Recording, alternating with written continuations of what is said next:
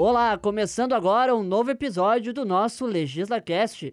Toda sexta-feira, atualizações do que foi destaque durante a semana aqui na Câmara. Acesse nossas redes sociais e leia as matérias completas dessa edição. Mas agora fique com a gente, porque se está no LegislaCast é porque você precisa saber.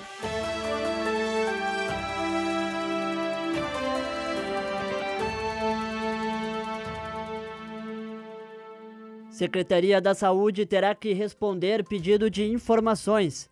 Requerimento de autoria do vereador Rafael Bueno foi aprovado pelos parlamentares. Ele questiona por quanto tempo e o número de pessoas que aguardam na lista de espera para procedimentos cirúrgicos, consultas e exames no período de 1 de dezembro de 2019 até 1 de junho de 2020. A administração da Codeca sofre pedido de informações do Legislativo sobre aumento de salários e retirada de benefícios dos trabalhadores. Vereadora Denise Pessoa é autora do requerimento. Ela requer a ata da reunião em que foi definida a troca de CC para diretor da Codeca para Luiz Felipe Burté.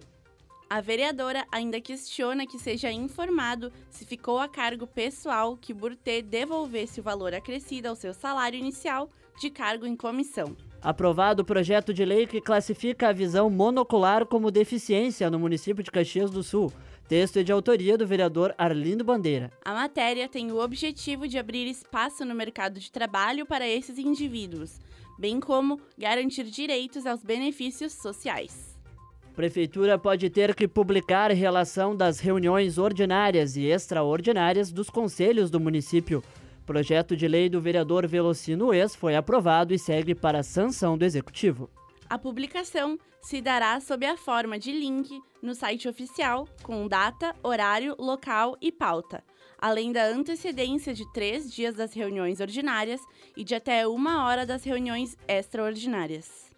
Na semana em que Caxias foi classificada com bandeira vermelha no modelo estadual de distanciamento controlado, o município ultrapassa os 500 casos do novo coronavírus.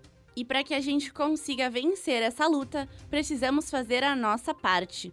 Evite aglomerações e siga as medidas de higiene e proteção orientadas pelos profissionais da saúde.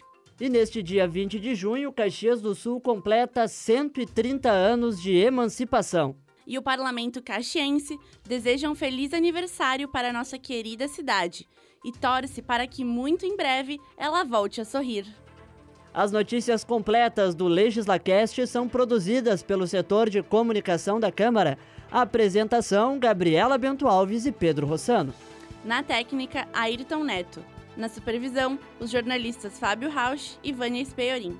Coordenação geral, Denerley Antonioli. Parabéns, Caxias, e até semana que vem. Tchau!